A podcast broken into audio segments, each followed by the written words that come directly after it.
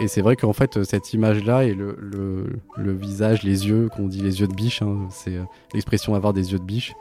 Euh, j'ai trouvé vraiment en fait l'animal absolument magnifique. Et euh, bon manque de bol on pouvait pas la relâcher et elle avait un problème aussi. Elle a été percutée par une voiture donc euh, du coup la colonne vertébrale était très touchée. Et donc il a fallu l'euthanasie malheureusement elle avait aucune chance en fait de s'en sortir. Mais euh, mais voilà. Et, et du coup euh, quand on sait aussi que bah, certains ne s'en sortent pas bah, ça donne envie d'apprendre plus euh, et puis bah, d'améliorer en fait nos statistiques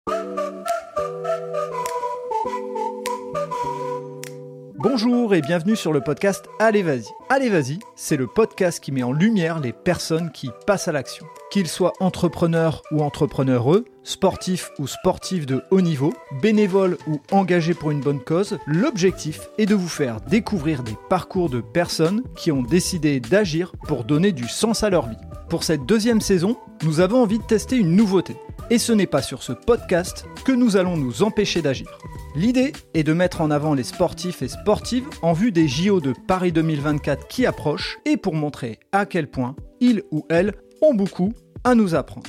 Donc chaque vendredi, vous allez retrouver un épisode d'un ou d'une sportive, même si la discipline n'est pas olympique. L'objectif étant de valoriser le sport en général et notamment des sports moins mis en avant dans les médias. La nouveauté, c'est qu'un mercredi sur deux, vous allez retrouver les épisodes concernant des entrepreneurs et entrepreneureux, bénévoles ou des personnes engagées. Donc certaines semaines, ça ne sera pas un, mais deux épisodes du podcast Allez vas-y. En écoutant ces parcours particuliers ou ces actions positives, j'espère que vous serez inspiré et pourquoi pas que cela vous donnera à vous aussi l'envie d'agir. Bon, on se lance? On y va Pas trop stressé? Non ça va Première? Premier pod... Non, j'ai déjà fait des interviews, mais dans le cadre de la musique. Mais euh, on en reparlera. Ah, on parle cool, on va parler d'autres. Et bien donc aujourd'hui, je reçois euh, Xavier, Xavier qui euh, que j'ai découvert encore une fois, vous allez me dire, euh, sur LinkedIn. Bonjour Xavier. Bonjour Fred. Euh, et l'idée, c'est que avant de raconter, euh, vous commencez à avoir l'habitude, avant de raconter le parcours de Xavier, ce que fait Xavier, on va démarrer par ce fameux portrait chinois. Et je vais te poser la première question du portrait chinois. Si tu étais un lieu, Eh ben, je vais spoiler un petit peu ce dont on va parler après. Un sanctuaire animalier. Ok, je ne questionne pas. On va prendre euh, le truc pour euh, la suite. Si tu étais un plaisir gourmand, tu serais plutôt sucré ou salé? Hein, plutôt sucré et à la vanille. Ah, et ce serait quoi? Il y aurait un truc particulier à la vanille? Ah, c'est parce que j'adore la vanille. Ouais, Ah, n'importe. ouais. Euh, vanille et chocolat blanc. On va me dire que c'est pas du chocolat, mais bon, euh, voilà. Ok, on prend et puis t'as le Sucré, droit. en tout T'as le droit, c'est ton podcast, tu peux y aller. Euh, si tu étais euh, une passion ou un passe-temps, tu serais La musique. la musique. Ouais. Ok, on va en parler aussi, pas de problème. Et euh, le dernier, si tu étais une rencontre ou une personnalité. Donc euh, je dirais Jeff Bezos, euh, parce que j'adore l'audace et j'adore les personnalités justement audacieuses qui vont au bout de leurs idées. Même si les idées peuvent paraître un peu farfelues ou complètement extravagantes, n'empêche que voilà derrière ils essaient toujours de mettre en place, de trouver les financements qui vont bien et ce côté entrepreneurial, oui c'est quelque chose qui, me touche. Ok. Voilà. Ouais, lui, c'est un représentant du Allez Vas-y. Donc, euh, Jeff, Ouais, si tu ça, nous écoutes, euh, tu peux venir C'est ça, c'est ça. non, c'est pas, la- pas la priorité. Euh, alors, bah, maintenant qu'on a fait notre, euh, notre petit jeu, euh, moi, ce que j'aimerais, c'est que tu puisses nous parler un peu de qui tu es, que les gens apprennent à te connaître. Et puis ensuite, tout doucement, on va basculer sur ton parcours. Et ça va nous amener à ce qui a créé notre rencontre. hein. on, on- on peut le dire parce que les gens auront vu la vignette, c'est les animaux. Et tu vas nous expliquer tout ça. Mais d'abord, dis-nous un peu euh, qui tu es, explique-nous d'où tu viens. Et... Alors donc Xavier, 35 ans, euh, j'habite à Lille. Euh, du coup, on fait ce podcast en Ouais, direct c'est cool. en- en- et non pas en visio. Euh, je suis actuellement donc freelance en tant que product owner chez Noroto. Alors, il faut que tu expliques. Alors, freelance, on va dire, euh, c'est. Tu... Indépendant, je suis indépendant Voilà. euh, dans le domaine de l'IT, donc je travaille à la direction des systèmes euh, d'information Mhm. euh, Et, et, chez product Noroto. owner, ça veut dire quoi? Parce que les gens, il y en a qui ne sauront pas, et puis en fonction des entreprises. Product owner, c'est celui qui possède un produit. D'accord. voilà, par définition, si je traduis en anglais, c'est ça. Donc, Mhm. ça veut dire que je, que je, je, je manage un produit euh, digital. Donc là, en l'occurrence, ça s'appelle le PIM. Donc, c'est le Product Information Management, qui est une grosse boîte qui renferme l'ensemble des informations produits qui sont dispatchées ensuite sur le e-commerce, euh, dans les ateliers, Noroto, Euh, et j'en passe, c'est des meilleurs. Enfin, tout, ce qui consomme en fait de la, de la donnée produit. Ok. Euh, voilà. Les nouveaux métiers d'aujourd'hui. Les nouveaux métiers d'aujourd'hui, en effet. Ouais. ok. Et donc, avant de rentrer dans ce, dans ce parcours, si, on peut parler un peu de, euh, ta jeunesse, est-ce que, puisqu'on va parler des animaux, est-ce qu'il y a un lien dans ta jeunesse? Est-ce qu'il y a une. euh, je sais pas, le fait d'avoir grandi à la campagne ou autre, euh, on ne s'est jamais rencontrés. Donc, justement, c'est une, interview découverte. Euh, est-ce qu'il y a des éléments qui sont en lien avec le monde animal? Pas vraiment, pas vraiment. Euh, non, non, je suis issu d'une famille qui est plutôt citadine. Euh, j'ai grandi dans le Pas-de-Calais, à Béthune. Euh, ensuite, je suis arrivé à Lille pour mes études et je suis resté à Lille ensuite avec mes premiers contrats. Et dix ans plus tard, je suis toujours là. Ok. Euh, donc c'est que ça me plaît, ça va. Ouais, c'est qu'il est pas mal. Donc du coup, pas forcément de lien, si ce n'est que bah, mes parents avaient forcément un chien, un, un gros briard, là, cette, cette espèce magnifique de, chien avec des longs poils. euh, qu'il faut brosser tout le temps. Euh, donc pas forcément de lien, c'est plus une prise de conscience en fait. Euh, une prise de conscience sur ce qui se passe en ce moment, le réchauffement, le réchauffement climatique, et aussi le fait de voir, maintenant avec, avec les réseaux sociaux, on voit énormément d'images aussi. Et en fait, le fait de voir, par exemple, des chasses, l'abattage, ce genre de choses, c'est des choses qui m'ont vraiment en fait interpellé. Ça m'a touché, mais euh, le cœur. C'était pas mental, c'était vraiment le cœur. Euh, et quand je vois ça, ou quand je vois des personnes qui vont abandonner un chien, parce qu'on y a des reportages aussi euh, sur, sur tout ça, sur les associations qui récupèrent les chiens, etc. Quand je vois, quand je vois tout ça, en fait, lié au bien-être animal, et ben en fait, j'en ai, enfin, j'en ai les larmes aux yeux à chaque fois. Et, et donc du coup, je me suis dit, il faut que je fasse quelque chose aussi, parce que je peux pas rester inactif sur ce domaine-là. Euh, ça me touche beaucoup trop pour que je reste passif face à la situation, et j'ai certainement une brique à apporter à l'édifice. Ok, et donc on y reviendra juste après, on fait du teasing. Euh, quel est ton parcours euh, professionnel au niveau des études et autres qui t'a amené? Parce que des fois, ça peut permettre de, comprendre un peu mieux ta personnalité, puis de- d'en arriver aussi à mieux découvrir qui tu es. Alors à la base, euh, je viens du marketing et de la communication, donc rien à voir avec euh, les domaines de l'IT. donc marketing communication, j'ai fait mes études à l'ISTC à Lille. Euh, et ensuite, bah, j'ai commencé dans les agences digitales, les agences web, où j'étais chef de projet. Et au fur et à mesure, en fait, le, le côté indépendant s'est imposé à moi parce que j'avais un de mes contacts qui cherchait quelqu'un très très vite. Euh, il m'a dit Est-ce que tu as tes statuts? J'ai fait, euh, j'ai fait Oui, oui, je les ai. Euh, alors, je les ai créés dans la foulée, mais. Donc, du coup, voilà. Donc quand tu dis je les ai créés dans la foulée, c'est les statuts pour que les gens comprennent, c'est micro-entrepreneur. hein, Ouais, ouais, ouais, j'ai commencé, euh, j'ai commencé avec ça, en effet. Ouais. Donc c'était très facile à mettre en place. Et, et donc du coup, j'ai continué à travailler dans ce domaine-là, chez Publicis notamment. Et après, j'ai commencé à naviguer de mission en mission, donc chez Camailleux, euh, sur euh, ce qu'on appelle la digitalisation des magasins. Donc Mhm. c'est amener un petit peu de numérique dans le magasin avec des écrans connectés, etc. etc. Euh, ensuite, euh, je suis arrivé chez ADO Group, qui est le groupe qui gère Leroy Merlin, Zodio, Bricoman, etc. Donc euh, là, c'était plus sur du B2B. Euh, j'ai fait deux ans là-bas et ensuite je suis arrivé chez Damar, toujours en mission sur la refonte du site e-commerce, pour finir maintenant chez Noroto. Ok. Et euh, avant de parler de, de cette partie euh, animaux, euh, le fait d'être indépendant, d'être freelance, c'est a priori un, un choix très rapide que tu as fait au moment où on t'a proposé quelque J'ai chose. saisi une opportunité, oui, à ce moment-là, ouais, effectivement. Et qu'est-ce qui fait qu'aujourd'hui tu, tu es resté freelance? C'est c'est quoi l'intérêt pour toi de rester freelance? Bah justement, par rapport au bénévolat aujourd'hui, Mhm. c'est un, c'est un, un mode de vie, entre guillemets, qui me correspond le mieux parce que ça permet en fait une certaine flexibilité et liberté. Et cette liberté, elle est hyper importante pour moi parce que je peux du coup euh, dire bah, chaque vendredi après-midi, je ne travaille pas donc euh, pour Neuroto et je suis en fait au front avec euh, les associations pour le bien-être animal.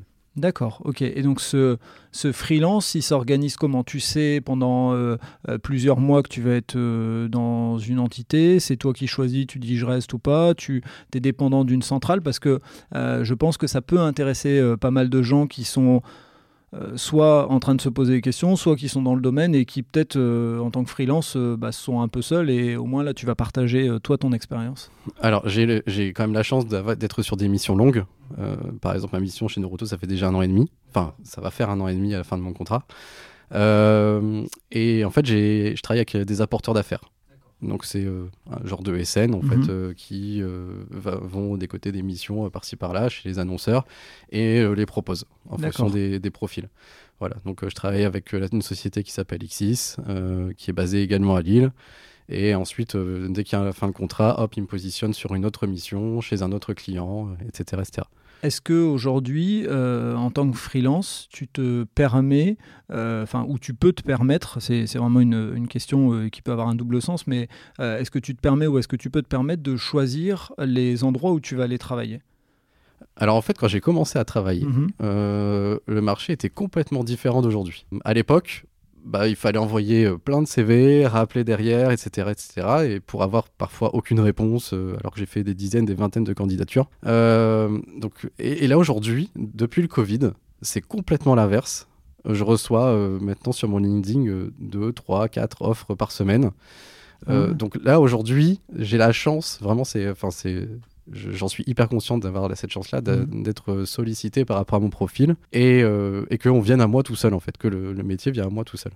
Mais c'était pas le cas avant Covid. Voilà, D'accord, ça, a changé complètement la donne en fait. euh. Et c'est euh, en plus ma- la, la chance d'être dans l'IT et Le dans, digital, ouais. voilà, dans, dans- dans le digital en, en général, euh, ça aide. Mais euh, donc de ce fait-là, est-ce qu'aujourd'hui, on va prendre l'exemple, si la mission Noroto s'arrête, est-ce que tu te... Tu t'es mis euh, une idée dans la tête en disant tiens bah maintenant que j'ai des offres euh, je vais pouvoir choisir euh, les lieux et les entreprises pour lesquelles je vais travailler. Sous-entendu, est-ce que tu mets un lien un petit peu, parce qu'on commence à en entendre parler de plus en plus, en disant des jeunes diplômés qui disent je travaillerai plus pour là, là, là et là. Est-ce qu'aujourd'hui, il y a une, une approche qui commence à se mettre en place sans avoir besoin de dire je veux plus travailler pour telle boîte hein, Il n'y a pas besoin de... Non, non, bien Ouais. sûr. Mais oui, oui, effectivement, je fais attention à ça maintenant. Euh, par chance, pour l'instant, c'est jamais arrivé.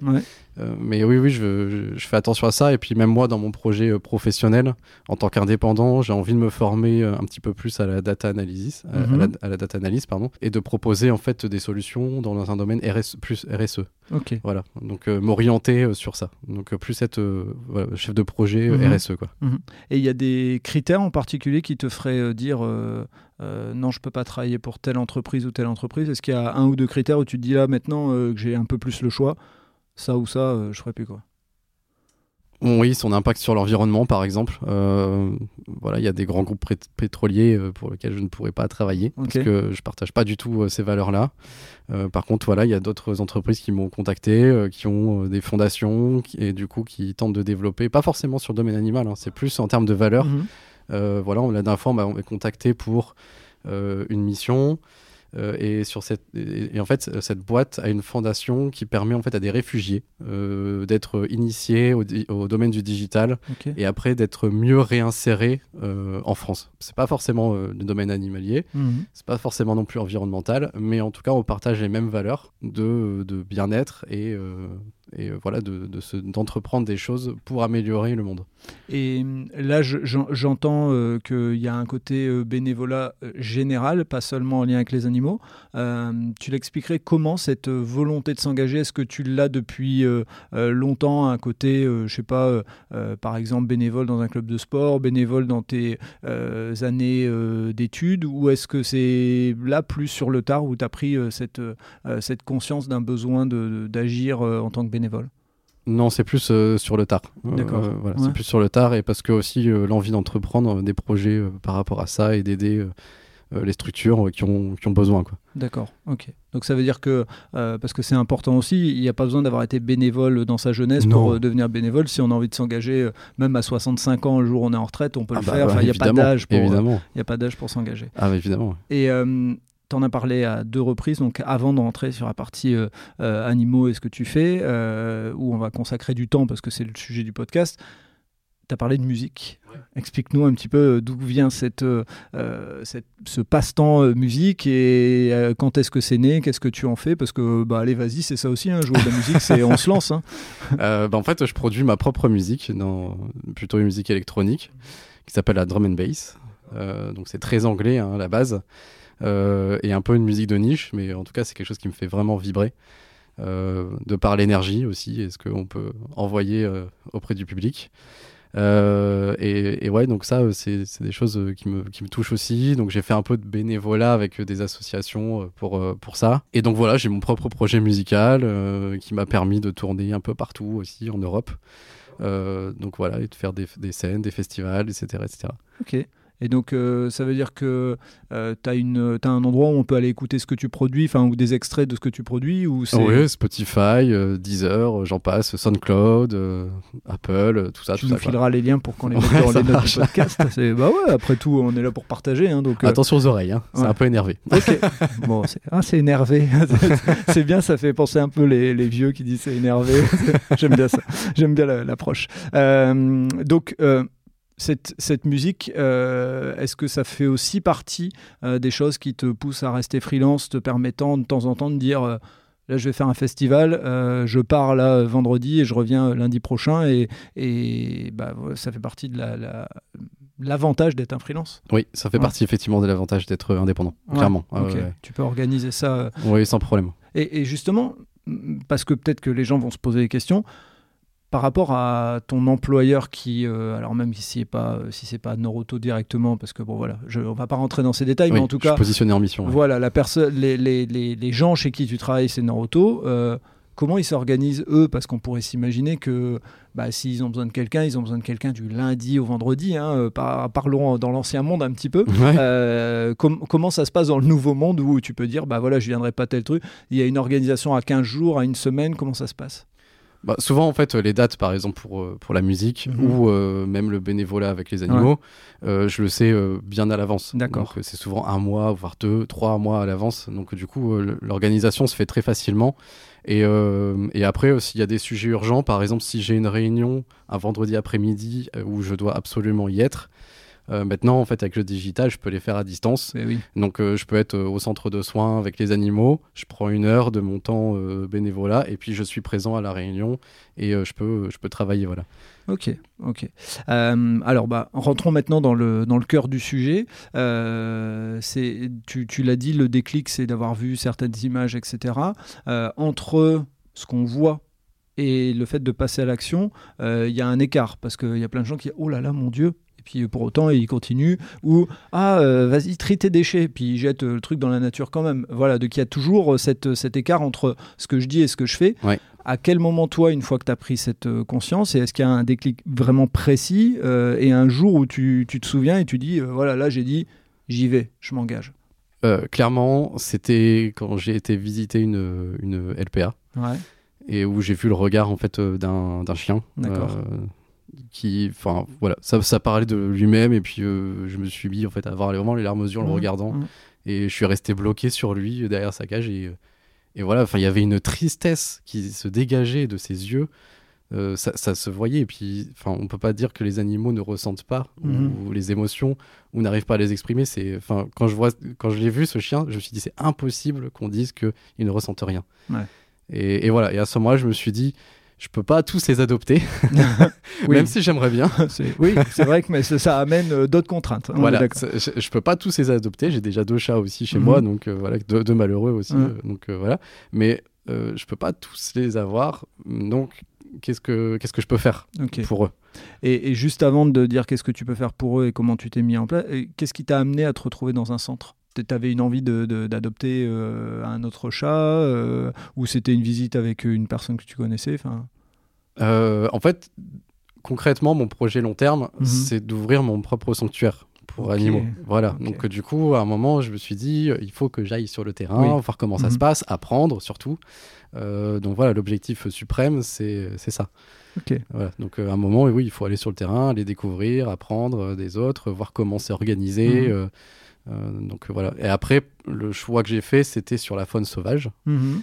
Euh, parce que euh, la faune sauvage est hyper importante pour Oui. notre écosystème. Mhm. Donc, euh, on va certainement y revenir, mais Ouais. dans le centre dans lequel je travaille en tant que soigneur, on récupère des animaux blessés. C'est Mhm. comme des urgences en Ouais, fait ouais, hospitalières, mais pour animaux sauvages. On récupère donc les, les animaux blessés, on les soigne et on les relâche. D'accord. Voilà, ça nous appartient pas, ça, appartient à la nature et voilà. Et, et cette- ce rapport-là, je, je l'aime beaucoup. Ce rapport à la nature en disant c'est pas nos animaux, on les prend pas pour nous, on va pas en faire des vidéos Instagram, des machins, des bidules. On communique juste avec eux pour Mhm. dire voilà nos actions et voilà Bah ce qu'on fait, mais voici aussi euh, comment on les relâche. D'accord. Alors, juste avant de continuer sur ça, euh, moi j'ai une question sur le, euh, cette idée long terme du sanctuaire. Parce que autant je comprends le, le fait de, euh, de, de vouloir devenir bénévole, euh, et, et je ne vais pas le questionner parce que voilà, ça, ça fait partie. Mais autant sur le fait d'ouvrir un sanctuaire, est-ce qu'il y a.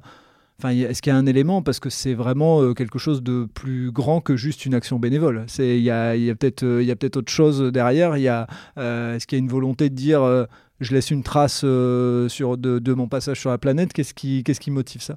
Ouais, il y a ça, il y a Ouais. l'envie de laisser une trace et puis l'envie de préserver un maximum euh, les espèces comme, euh, comme je pourrais. Je- alors je- pour l'instant, j'ai pas d'idée de quelle espèce, euh, je- quelle espèce, mais, euh, mais en tout cas, oui, avoir mon propre établissement euh, où il va pouvoir y avoir de la reproduction, ou après des relâchés dans la nature aussi. Enfin voilà, c'est des choses qui sont hyper importantes pour moi. Et surtout, surtout en fait, quand on a un sanctuaire et quand on, où on a un centre, en tout cas un établissement, il y a toute une partie éducation de la Mhm. population Ouais. autour pour éviter que ça se reproduise. D'accord. S'il n'y a pas cette éducation euh, et ces besoins de financement aussi de la, de la population, eh ben, on fait les choses pour rien en fait, on va Ouais. dire. J'allais te poser la question justement avant de rentrer dans le côté euh, éducatif et puis ensuite de- de- d'expliquer ce que tu fais euh, avec les animaux. Mais euh, au niveau du financement, ça, ça fonctionne comment? Si demain tu veux ouvrir ton sanctuaire, tu es obligé d'être aidé. euh, alors peut-être qu'il y a des aides de l'Europe, peut-être que euh, c'est des fonds privés. Comment, comment ça se passe euh, euh, le financement et la vie économique d'un sanctuaire? Parce qu'il faut bien. Il n'y a pas que des bénévoles, je suppose. Puis de toute façon, il faut payer les lieux, quoi qu'il en soit. Donc, euh, Voilà, il y a des travaux aussi. euh, Oui. Enfin bref. Euh, donc c'est un point qui est extrêmement compliqué, qui est un peu le nerf de la guerre. Ouais. On a beau dire ce qu'on veut, être philanthropique, euh, l'argent ça reste le nerf de la guerre euh, quand on est Oui. un- une association. Euh, et surtout quand on soigne, Mhm. euh, parce que les soins coûtent très cher. Je prends l'exemple de la Grange Sauvage où je Oui. travaille. ouais, ouais. Euh, On va venir de. T'inquiète Voilà, pas, on va y arriver. Doucement, mais sûrement. Euh, on- Alors au niveau financement, effectivement, c'est quelque chose de très compliqué. Donc euh, les subventions on- sont difficiles à avoir déjà. Ouais, Il y a des subventions au niveau régional, des subventions au niveau, au niveau de la ville également, mais c'est très très minime, voilà. Euh, et après, il y a des, subven- des subventions, des, euh, des financements privés. Et c'est là où c'est en fait le plus entre guillemets intéressant, mais le plus euh, facile à, avoir. Euh, donc euh, on essaie d'aller chercher ces financements privés ou auprès d'autres associations également, des grosses fondations euh, type euh, Brigitte Bardot, euh, Shepherd pour euh, ne citer que. Ouais, ouais. Euh, donc il y a tout cet aspect aller rechercher effectivement l'argent. Et après il y a les actions qu'on mène. Par exemple là on, on est en train de brasser notre propre bière Ah, qui va s'appeler la Sauvage. Euh, donc euh, vous allez la payer 2,70€ si je dis pas de- Mhm. si je dis pas de bêtises et en fait elle nous a coûté 1 euro et le reste euh, voilà c'est pour l'association et pour financer les soins des animaux. Top. Ça, et tout le monde est bénévole par Ouais. contre. hein. Tout le monde, il y a aucun salarié. Ok. Aucun salarié dans le. Aucun aucun salarié. Ça veut dire que c'est du 24-24, je suppose, euh, votre présence Ou en tout cas, est-ce qu'il y a quelqu'un qui est présent euh, 24 heures sur 24 pour, Alors les euh, propriétaires du lieu oui euh, D'accord. ont la maison juste à côté. Euh, de, de la grange, Mhm. de cette immense grange. Donc du coup, ils sont là s'il y y a besoin. Par contre, voilà, les animaux, à part les animaux euh, nocturnes, mais les animaux, ils sont aussi euh, régis par, euh, le- par le Comme soleil. nous, ils dorment. Voilà, ils ouais, dorment la nuit, ouais, donc, voilà, s'il y a des oisillons, par exemple, à nourrir, on les nourrit pas H24. euh, à 8 heures euh, le soir, on éteint les lumières et ça simule en fait comme, comme si le soleil allait se coucher. Ok. Quand tu, euh, avant d'en arriver sur la partie euh, éducative, euh, quand tu parles des propriétaires, c'est-à-dire que c'est des gens qui ont mis à disposition euh, un local euh, gratuitement. Comment ça se passe? Enfin, Parce que si on dit les propriétaires du terrain, c'est qu'il y, a qu'il y a quelque chose? Alors en fait, ces propriétaires avaient une grange et euh, ne savaient pas trop quoi en faire. Mhm. Et ils ont décidé du coup d'ouvrir un centre euh, parce que euh, voilà, ils ont toujours été passionnés d'animaux également. Euh, ils ont décidé d'ouvrir un centre euh, pour la faune sauvage. D'accord. Voilà. Donc c'est eux qui ont créé l'association à la base. voilà, c'est D'accord. ça, qui ont On, on peut peut-être citer leur nom en fait. Oui, il s'appelle Xavier comme moi déjà. D'accord. Prénom. Et euh, Alan Gibson. D'accord, ok, très bien. Comme ça, au moins, on les cite parce que effectivement, ce qu'ils font, c'est très très bien. C'est important pour, euh, pour euh, la planète et puis pour, pour nos enfants et autres. et, Enfin bref, pour les générations futures. Euh, pour en arriver sur la partie éducative, avant de dire comment tu le fais, etc. comment ça se passe la partie éducative? C'est vous qui allez démarcher des écoles pour dire faites venir les enfants, c'est vous, vous allez dans les écoles. Enfin, est-ce que les bénévoles, ils ont une, action comme ça de communication? Il y a des actions de communication mhm. euh, orientées plutôt sur euh, bah, les brocantes, par exemple, où on, bah, a des stands. On peut vendre des petits objets qui nous, et, demander des dons en fait, aussi aux, aux passants. Et euh, il y a tout cet aspect éducatif qui se fait aussi. Donc c'est très très euh, local. Euh, ça mhm. se passe dans les villes et les villages aux alentours. Mhm. mais comme en fait la faune sauvage, c'est quelque chose de très local également. Du coup, c'est là que ça a du sens. Après, il y a la communication sur les réseaux sociaux également, qui, a, qui elle en fait a une portée beaucoup plus large. et c'est là où c'est aussi le, plus intéressant. Ok. Et peut-être tu l'as dit, mais à pas si tu l'as dit. vous êtes situé où l'association? Alors la Grange Sauvage est située en Belgique. D'accord, ok. pour la simple et bonne raison que c'est beaucoup plus facile pour eux, enfin ça a été beaucoup plus facile pour mmh. eux d'avoir les agréments. D'accord. Euh, d'un point de vue administratif pour pouvoir soigner euh, les animaux sauvages. Ok, voilà, Petit, euh, petite pierre dans notre caillou de, français complexe. Oui, c'est hyper complexe en français. Ok, donc ça veut dire que si toi demain tu veux ouvrir, ça sera en Belgique aussi parce que c'est plus simple ou tu as la volonté justement de dire euh, moi je vais y aller, je vais braver les, les difficultés administratives? Euh, Moi je vais aller là où il y a un manque. Voilà, euh, d'un point de vue géographique, je vais aller là où il y a un manque. Si par exemple dans le nord il y a un manque, et effectivement j'ai déjà identifié qu'il y avait un manque, alors qu'on a des très belles forêts gorgées de, de, faune sauvage, notamment dans le Valenciennois, Maubeuge, etc. et côté, Saint-Omer également. bah là, il y a très peu, pas, pas du tout de centre de soins en fait. D'accord. Donc du coup, euh, si euh, demain un automobiliste euh, renverse un cerf, bah on n'a pas d'autre choix que de l'abattre. D'accord. Oui, il n'y a pas de. Il a pas de centre pour l'amener en convalescence. Ok, oui, parce qu'il n'y a pas de, pour être clair, il n'y a pas de, de, clinique vétérinaire pour les animaux sauvages. Aujourd'hui, enfin, dis-moi si je me trompe, hein, encore une fois, c'est plus une question qu'autre chose. les cliniques vétérinaires, elles gèrent les animaux privé, entre guillemets, euh, domestique, c'est ça? Oui, et puis après, il y a cette, euh, ce côté spécialisation. Donc, il y, a, des vétérinaires qui vont le faire. Euh, nous, on a un vétérinaire au centre qui vient, qui vient et puis qui, qui, permet de faire, bah, s'il y a besoin d'amputation, bah, c'est lui qui va le faire, c'est pas nous. Donc, il y a, y a, pas mal de gestes qui ne sont pas de notre fait. Par contre, si moi, demain, je trouve un hérisson qui est mal en point, je l'amène chez un vétérinaire, les frais vont être à ma charge. Tandis que si c'est un centre, si on dépose le hérisson à un centre, il va être déjà pris en charge tout de suite.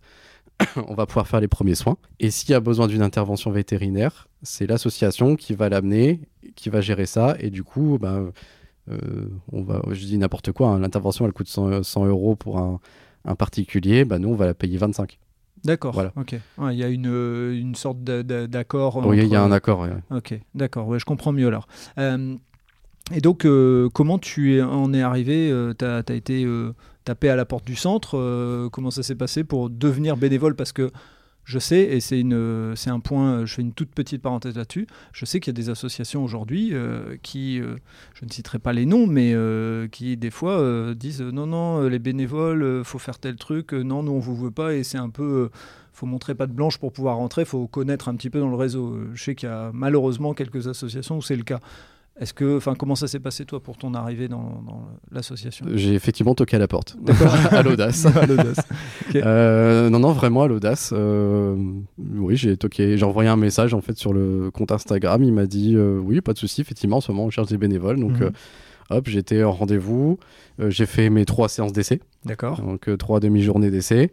Ça s'est très bien passé et voilà. Et au fur et à mesure, en fait, je prends des responsabilités maintenant sur au centre. D'accord. Et premier contact avec euh, un animal blessé ou qui a faim ou autre, enfin en tout cas qui est, qui est mal en point, euh, comment ça s'est passé? C'est quel type d'animal? Parce que c'est beau de le dire, mais on s'imagine même pas euh, comment on va gérer le truc. Je sais pas si toi tu t'étais préparé, tu avais regardé des tutos sur YouTube ou autre. non, ça a été. Non, non, non. Alors déjà, oui, effectivement, la faune sauvage, elle est assez riche. Mhm. Et et il faut se préparer à voir des choses que un peu un peu gore voilà. D'accord. Euh, après, comme on est dans un environnement centre de soins, c'est comme euh, le, médecin qui rentre dans son bloc euh, opératoire. euh, il oublie en fait qui, ce qui, il oublie le côté un petit peu, euh, un petit peu trash, on va dire. Et ça, c'est toi qui le dis. et, et, après, il est, il est dans son truc. Voilà, il est, il est, il est focus sur ses gestes. Et puis il veut que ça se passe bien et que l'animal, que son patient en fait guérisse. Voilà. Et bah, c'est la même chose en fait. donc effectivement, au début, il y, a une sorte d'acclimatation. Euh, mais après, voilà, enfin, je dis pas que je ressens plus rien, au, contraire, euh, au contraire, mais je me dis au moins, je suis là, je l'aide, et je suis pas juste en train de regarder la vidéo en disant oh pauvre petit cerf.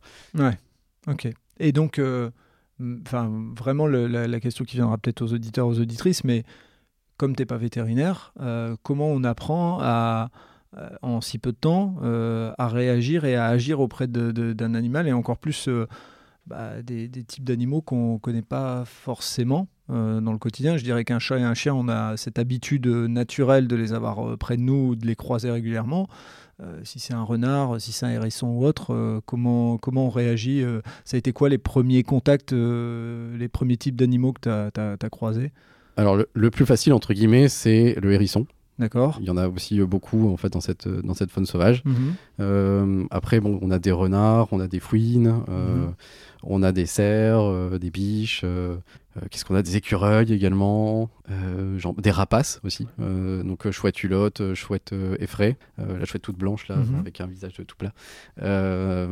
donc chouette effraie, tout ce qui est hibou également. donc voilà, les lièvres aussi mhm. font partie de la, faune sauvage. Donc toutes ces espèces-là, bah on, chacun a en fait des process. Donc les process sont déjà écrits par le centre et au début il suffit de suivre. Et par contre, au, début, on fait pas les piqûres, euh, on fait pas, euh, voilà, on évite de faire ce genre de choses. On est plus dans l'entretien des, cages, etc. Et après, au fur et à mesure, euh, bah, à force de voir les gestes, les, les, responsables aussi expliquent comment on fait. là, on est en train de mettre en place, par exemple, les vidéos tutos pour que tous les bénévoles, les nouveaux bénévoles aussi, bah, soient confrontés, par exemple, à un rapace et comment on attrape un rapace dans sa cage pour qu'on puisse faire le soin, le peser etc.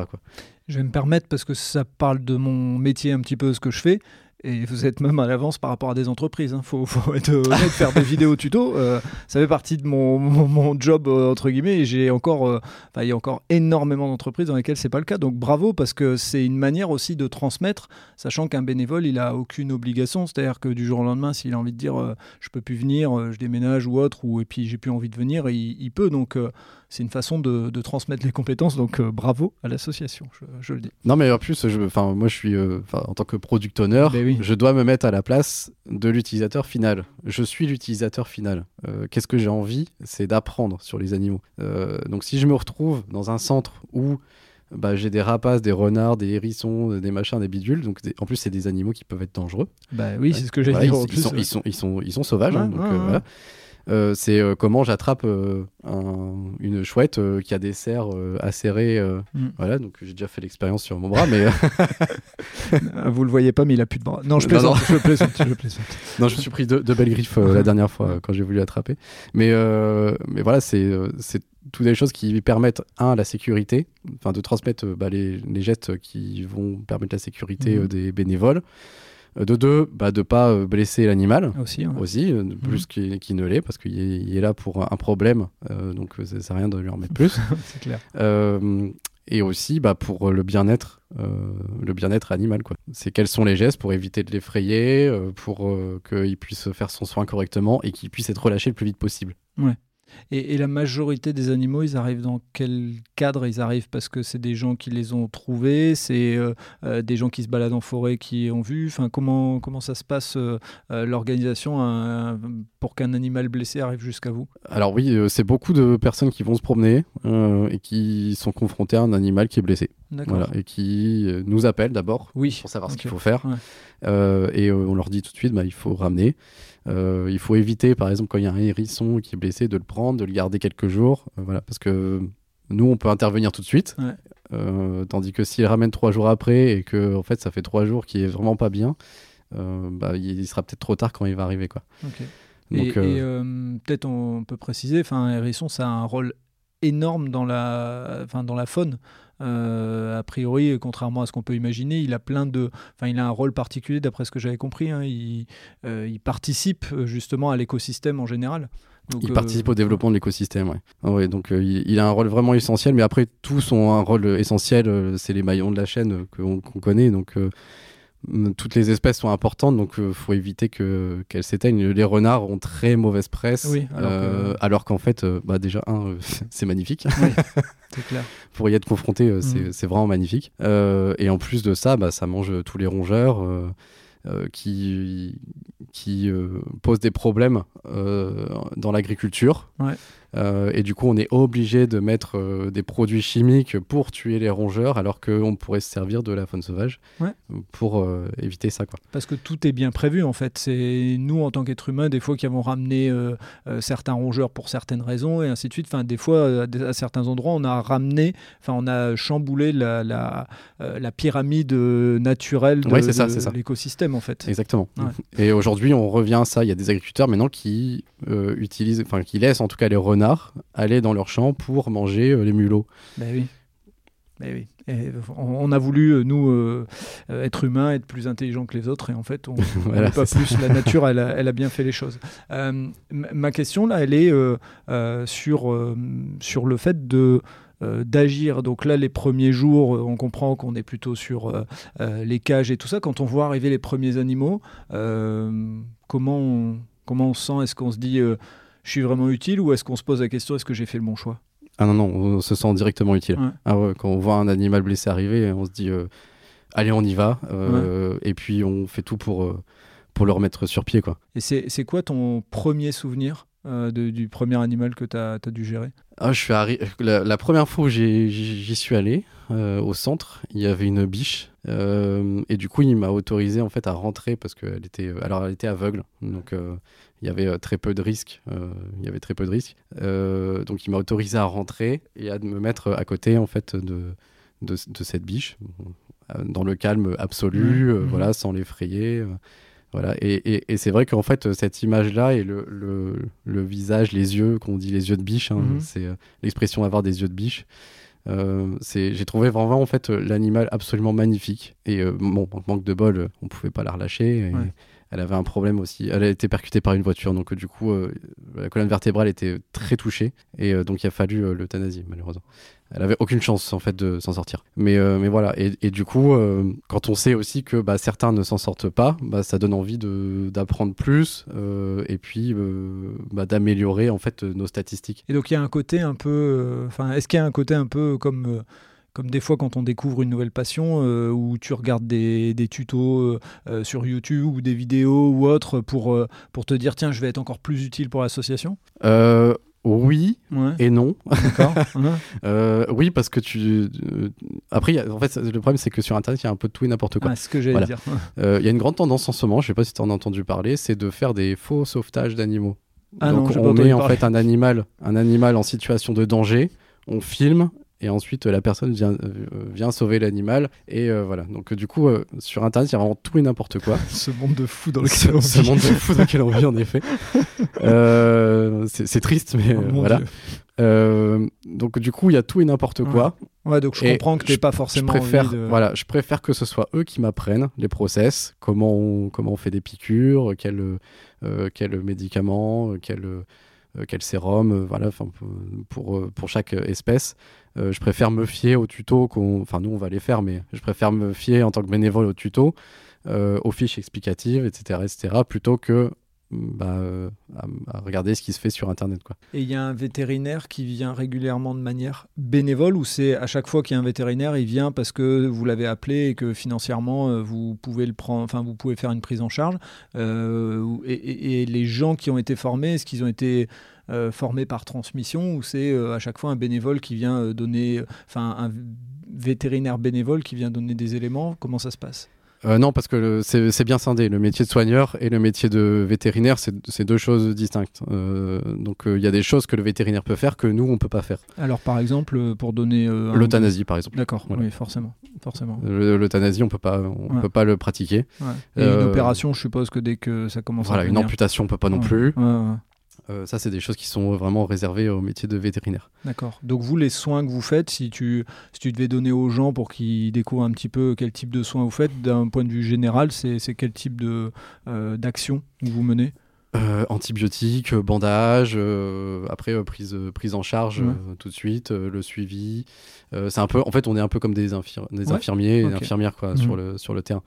Et après, le vétérinaire, c'est le médecin qui, qui euh, qui vient faire euh, euh, dans son bloc opératoire la petite opération. Et vous avez donc de cette là des, des vétérinaires euh, entre guillemets appropriés. Comment ça se passe dans ou c'est vous appelez ceux qui veulent bien venir? Non, je suppose qu'il y a. Non, on a un vétérinaire en fait avec qui on a entre guillemets un deal Ouais. euh, et, et voilà, on lui amène les, les animaux qui ont vraiment besoin d'une intervention vétérinaire. Quoi. Ok.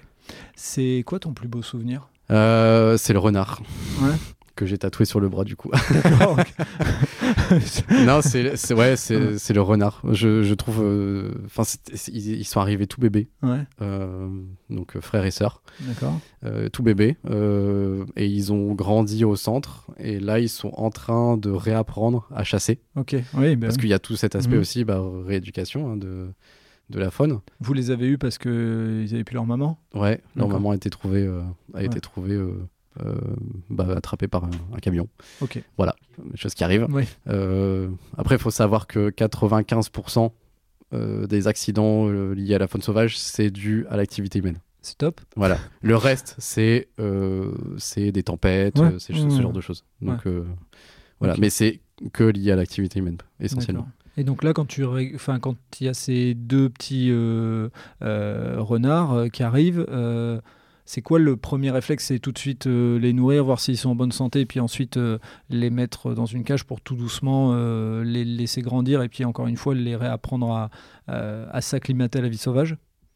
Il y a plusieurs étapes. Ouais. La prise en charge, c'est bah, faire un check général, Mhm. euh, savoir comment ils vont, euh, regarder le poil, regarder euh, la peau aussi à travers le poil, s'ils n'ont pas aussi des parasites, Ouais. Euh, soigner les parasites, soigner les blessures, regarder aussi dans les oreilles s'il n'y a pas la gale. Enfin voilà, c'est euh, diagnostic complet. Ensuite, ils sont placés euh, dans, un, dans un genre d'enclos, euh, d'abord fermé, euh, où bah, là ils sont nourris, grandissent, euh, et puis il y a un suivi quotidien. Et ensuite, ils passent dans la parcelle extérieure, Ouais. qui est plus grande, Mhm. Euh, une fois qu'ils ont pris un peu de, un peu de poids, un peu de, euh, un peu d'expérience. Et là, on commence du coup à mettre, euh, à mettre des souris vivantes Ouais, dans, dans leur enclos pour qu'ils commencent à chasser, réapprendre en fait les gestes, voilà. Et puis on les met à l'extérieur aussi pour qu'ils puissent bah, s'imprégner des odeurs, voir que on n'est pas dans un environnement aseptisé Ouais. euh, Mhm. en temps normal. Et après, une fois qu'ils ont réappris les gestes, euh, ils peuvent être relâchés. D'accord. Et donc là, le relâchement n'a pas encore été fait ou? Non, ce sera au mois de septembre. D'accord. Voilà. Ok. Donc euh, Les renards, le problème, c'est que c'était suivi assez long. Ouais, ok. Donc là, tu sais déjà qu'il y a un moment, euh, il y a un moment d'émotion pour toi? Tu te prépares. comment ça se passe? Il y a déjà eu ce genre de situation? Euh, ouais, des relâches, il y en a déjà eu. hein. Les chouettes, etc. Il y en a, les, hérissons aussi, hein, il y en a, il y en a plein. Euh, le, pour le renard, je vais être content qu'il parte. Ouais. Enfin, c'est plus de la satisfaction de, de dire j'ai réussi ma mission. Et après, euh, on, on essaie de pas non plus rentrer en contact avec eux. Il Ouais. faut que ça reste euh, des animaux sauvages. Donc, ils n'ont pas de nom. Mhm. Ils ont un numéro, un- Mhm. un, matricule, euh, qui, est, euh, qui permet en fait de suivre bah, du coup la courbe de leur poids, la courbe des, euh, des soins, etc. Mais il n'y a aucun contact. On va pas les caresser, on va pas faire des selfies avec eux en disant euh, voilà ma, ma journée. Ouais. Euh, voilà. Et s'il y a des selfies, c'est euh, de loin. Oui. De Oui, loin oui. et pour faire la communication sur les réseaux sociaux. Ouais, parce que c'est utile pour les, les financements et autres. Exactement. gens-. Mais il n'y a pas de lien avec le- avec l'être humain. Et hum, s'il y a une difficulté que tu as pu rencontrer, ce serait laquelle? Ce qui est difficile, c'est de voir euh, ouais, l'an- l'animal quand il arrive. Euh, et s'il est particulièrement bien blessé, qu'il euh, j'ai vu un hérisson qui était maigre au possible, déshydraté, euh, avec enfin le, le visage complètement déformé et plein de vers, enfin rongé par les vers, enfin des puces, des, des tiques. euh, voilà. Et, et ça, quand, quand on voit ça et quand on voit le, le, le museau du, du hérisson qui est complètement déformé de blessures euh, parce qu'il a pris en fait une tondeuse, euh, une tondeuse robot, euh, bah du coup, euh, c'est ça c'est un peu compliqué, ouais. Ouais, C'est le plus difficile. Ok. Euh, si tu devais inciter des gens à, à, à faire la même chose que toi, qu'est-ce que tu leur dirais? Je dirais de s'engager dans ce qui les fait vibrer. Ouais. Il n'y a pas euh, un type de bénévolat, il y en a plein. Euh, si euh, une personne est plus sensible sur la petite enfance, bah, qu'elle s'engage là-dedans. Si une personne est plus sensible sur l'agriculture et ben qu'il le fasse. Euh, si c'est plus les animaux, voilà. Mais il n'y a pas, enfin, chacun fait, euh, enfin, apporte sa pierre à l'édifice euh, sur un domaine qui l'intéresse. Si ça intéresse pas que c'est pour faire du bénévolat, pour faire du bénévolat, ça n'a pas grand intérêt. Il faut que ça fasse vibrer en fait. Et c'est ça qui fait durer, c'est ça qui fait que euh, bah, on va réussir dans nos missions. C'est un peu comme dans l'entrepreneuriat. C'est bah oui, c'est la, même chose. La même chose. Il y aura pas de, il y a, s'il n'y a plus la flamme, ça sert plus à rien. Euh, une question, est-ce que tu engages euh, financièrement de l'argent, sous-entendu du temps, tu en engages puisque tu es bénévole. est-ce que le fait de, par exemple, d'avoir réduit ton temps de travail à certains moments, est-ce que tu as réorganisé ton temps de travail pour avoir ce temps? Ou est-ce que tu as de ce fait-là impacter ton salaire et dit euh, je diminue de 10-15% mon salaire? Ou tu as juste réorganisé le temps de travail? Il y a les deux. Il y a les deux. Il y a les deux euh, parce que ça veut dire que je me rends plus du tout disponible le vendredi après-midi. D'accord. Euh, pour, pour travailler en tout cas. Mhm.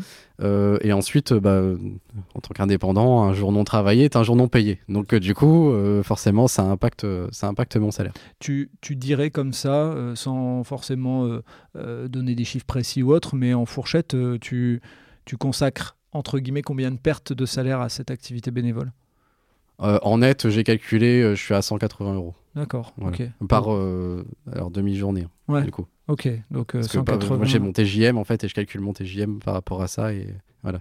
Donc ça veut dire 180 euros par x4, on va dire, par mois. Oui, c'est ça. À peu près. Et plus le temps que tu consacres. Voilà, plus le euh, temps. Et l'essence, parce qu'il faut aller aussi au centre. Exact. Et maintenant, l'essence est devenu un vrai budget. Donc, euh, ouais. effectivement, effectivement. Au moment où on diffusera le podcast, peut-être que l'essence sera redescendue à 1 euro. Ben, J'espère. voilà. Fausse idée. Fausse, idée, Fausse joie surtout. Plutôt bonne idée, mais fausse joie. Euh, avant de terminer, euh, comment tu vois l'avenir? Euh, Est-ce que euh, ton centre, ton sanctuaire, tu le vois à un an, deux ans, trois ans? C'est quoi la vision que tu as Alors, j'ai plusieurs choses en tête. Mhm. on a parlé de la musique tout à l'heure. Donc, c'est de lier du coup les animaux avec la musique. Donc ça, c'est plus le côté artistique, hein, on est d'accord. Mais, mais voilà, de, de, matcher les deux. Donc, ça passera par l'image, la communication, etc. etc. Euh, par exemple, faire un show visuel euh, avec le vidging derrière mais, et, plein de belles images d'animaux. Je dis n'importe quoi, mais c'est un peu dans cet esprit-là. Euh, donc voilà, donc de, de, porter le projet artistique avec un, une, une, parole, un, petit peu, une sensibilisation en fait sur, sur les animaux. Le centre, on va continuer donc à trouver des financements et je vais continuer du coup à, travailler pour le vendredi après-midi. Euh, et après, euh, avec euh, un de mes camarades, on travaille sur un nouveau projet. Donc lui, il est, en fait, il est réalisateur de clips, donc il est très à l'aise avec la caméra, l'image, les tournages, etc. Et donc l'idée, c'est de, de, faire des mini-reportages sur ceux qui s'investissent au quotidien sur le terrain envers les animaux ou d'autres aspects un peu plus écologiques. Génial. Voilà. Génial. Donc là, on a sorti nos deux premiers reportages. Ok, cool. Tu nous fileras les liens, on les mettra sur, sur les notes du podcast, c'est cool. Voilà, donc la chaîne YouTube s'appelle Blick Vision. D'accord. Euh, donc le, la vue de la vue de l'aveugle pour la traduction.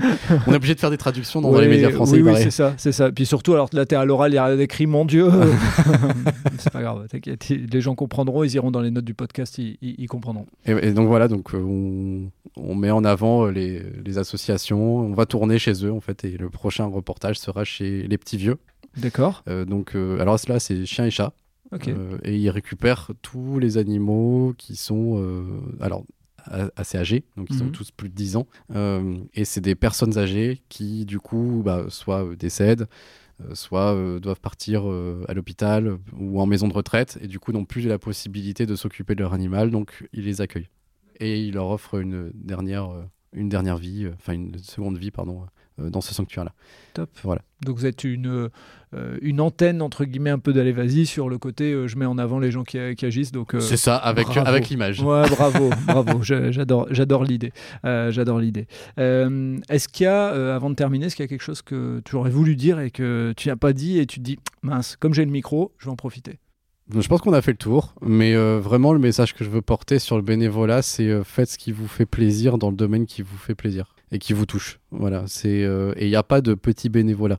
C'est euh, si on peut donner euh, une heure ou un euro euh, par mois, eh ben, on donne une heure et un euro par mois et c'est très bien comme ça. D'accord. C'est chacun donne ce qu'il veut, ce qu'il peut. Et, euh, et vraiment, oui, il n'y a pas de, il a pas de petit bénévolat. Chacun peut faire à son, à son niveau. Et, euh, et je sais que bah moi, j'ai, enfin, j'ai j'ai une communauté ici qui me suit par rapport à Mhm. ça. Et du coup, bah euh, chacun fait. euh, Enfin, on me dit, ouais, j'ai pas le temps d'aller dans les centres, mais du coup, euh, bah, je donne un euro par mois. Euh, voilà. Et si il y a euh, 10 000 personnes qui donnent un euro par mois, bah, ça fait 10 000 euros par mois. On est d'accord. C'est la petite graine en fait qui à chaque fois bah, permet de faire une forêt. Ok, c'est une très bonne. J'allais. J'aurais bien laissé la conclusion là-dessus, mais en fait, j'ai une dernière question qui peut en plus aider à ce que les gens se mettent au bénévolat. C'est c'est quoi le, le gap euh, entre le Xavier d'avant le bénévolat et le Xavier d'aujourd'hui? Qu'est-ce que tu Qu'est-ce que ça t'a apporté en fait? Enfin voilà, si tu devais résumer euh, ce que t'a apporté le bénévolat, euh, qui, enfin, euh, quelle personne t'es devenu grâce au bénévolat? Ça m'a apporté plus de sens aussi dans ma vie. Enfin, concrètement, je me dis pas, bah voilà, je fais du lundi, je fais le 5-7, du lundi au vendredi. Après arrive le week-end, je sors avec mes amis, euh, ceci, cela, et après lundi, hop, rebelote, on recommence et on attend les vacances. Donc, euh, donc voilà, ça donc du coup, ça apporte plus de sens en fait à mes semaines. Je vois d'autres choses. Je suis aussi bah, pendant toute une après-midi loin des écrans. Mhm. Et ça, ça fait vachement du bien en fait. Euh, à chaque fois quand je rentre, je me dis, je me dis, euh, waouh, en fait, ça fait, ça fait vraiment du bien. Ouais. Ça m'a reposé les yeux, Mhm. euh, ça m'a reposé l'esprit. Et après, bah, c'est pareil, je peux entamer la semaine suivante avec bah, l'esprit plus clair. Mm. Parce que j'ai, ça m'a permis de couper, de voir autre chose, voir d'autres process aussi. Euh, donc voilà. Et puis il y a des choses que je mets en place euh, avec mes équipes de développeurs Mhm. euh, que j'ai appris dans le centre. Ouais. Voilà. Et inversement aussi. Du coup, voilà. J'apporte euh, ma pierre à l'édifice euh, au côté centre parce que j'ai une expérience dans l'IT. Ok, ouais, c'était pour ça que je voulais te poser cette question parce que euh, je pense aux professionnels qui nous écoutent. euh, encore une fois, je l'ai dit plusieurs fois dans le podcast, mais les gens qui sont au recrutement, etc. Posez la question et rentrez et posez du temps sur euh, la question des, du divers, ce que les gens font. Parce que ce que tu viens d'expliquer, euh, c'est que ton bénévolat, il peut apporter à l'entreprise et l'entreprise, elle peut apporter au bénévolat. Donc tout le monde est gagnant. Enfin, il y a un vrai cercle. On oublie souvent euh, en tant que recruteur de, de poser des questions là-dessus. On reste sur le savoir-faire, savoir-faire, savoir-faire Ouais. et un peu de Ouais. savoir-être. Eh ben, prenons le temps du savoir-être, prenons le temps du divers parce qu'il y a plein de choses dans cette partie-là du CV. Et d'ailleurs, euh, pour euh, l'avoir vécu aussi, les gens qui me découvrent par exemple à l'écran avec le reportage ou euh, ce genre de choses, c'est arrivé par pur hasard. alors je sais plus. Ah oui, mon post LinkedIn, c'est Ah ça. Oui, Mon post ouais. LinkedIn a Mhm. été vu par plein de gens de chez Noroto qui n'avaient aucune idée de ce que je faisais à la base en tant que bénévolat. Et, et du coup, en fait, j'ai reçu des messages. J'ai des gens qui sont venus me voir en disant Ah, C'est trop génial ce que tu fais, comment tu fais ça euh, comment, enfin voilà, est-ce que c'est tous les vendredis euh, Où est-ce que tu le fais Est-ce qu'il y a des centres dans le coin. Donc euh, voilà, les gens s'intéressent, c'est très bien vu, c'est très bien vu. Et, euh, et du coup, ça, bah, on va pas se le cacher, hein, ça gonfle un peu l'ego aussi. Bah oui, bah, et puis ça fait du bien. Ça fait- non, mais ça fait du bien ouais, Bah, d'être, connu, tu, vois, tu donnes assez de ton temps et tu donnes assez de ton argent entre guillemets euh, pour que tu puisses avoir un petit retour euh, en ego quoi. Si tu l'as pas en argent, bah tu l'as, tu gagnes un peu de confiance en toi et donc c'est top. Ouais, c'est ça. Mais, mais voilà, en tout cas, c'est quelque chose qui- des choses qui sont très bien perçues côté entreprise. Et c'est ce qui prouve aussi ce que tu viens de dire, c'est ce qui prouve aussi que bah, dans les grands groupes et dans les entreprises en général, on se connaît pas assez, on se parle pas Non, assez. on parce se qu'on connaît est- pas assez, ouais, on ouais, est à travers ouais. des écrans et tout, et il y, a- il y a des choses à faire là-dessus. Donc, euh, ça. Merci de m'avoir tendu cette perche, je garde ça dans, mon, dans ma petite escarcelle. Euh, en tout cas, Xavier, merci beaucoup. Vraiment, ça a été euh, un beau moment, une vraie découverte. Donc, je le redis encore une fois, hein, j'ai découvert Xavier euh, grâce à son poste avec oui, voilà. ouais. le petit écureuil, la photo avec le petit écureuil sur ton doigt, si je me trompe pas. hein, je, je- C'est tu- ça. et, et de cette là je me suis dit, waouh! euh, dans le podcast, on n'a pas encore parlé de, euh, de bénévolat autour des animaux et donc euh, bah, c'était euh, l'occasion et merci d'avoir répondu oui à mon invitation. Merci d'être venu, c'était un super moment. Bah, avec plaisir. Et merci pour l'occasion. Merci, au plaisir. Merci d'avoir écouté cet épisode jusqu'au bout. J'espère que vous avez apprécié ce moment et si vous voulez en savoir plus, rendez-vous sur les notes du podcast. Si vous avez aimé cet épisode, n'hésitez pas à en parler autour de vous pour donner encore plus de lumière aux actions des invités. Si vous avez envie de suivre Allez Vas-y, abonnez-vous et évaluez le podcast, notamment sur Spotify et Apple Podcast, sur votre plateforme d'écoute préférée. Si vous voulez faire avancer mon travail, laissez un commentaire sur Apple Podcast, ça aide à faire connaître le podcast. Pour ceux qui ne le savent pas encore, j'ai lancé un autre podcast sur le voyage qui s'intitule Loin de chez soi. Il est disponible sur Apple Podcast, Spotify, Deezer et sur les plateformes d'écoute. Je vous donne rendez-vous un mercredi sur deux pour un podcast Allez vas-y sur les entrepreneurs et entrepreneureux, les bénévoles et les engagés. Et tous les vendredis pour un épisode consacré aux sportifs et aux sportives. D'ici là, portez-vous bien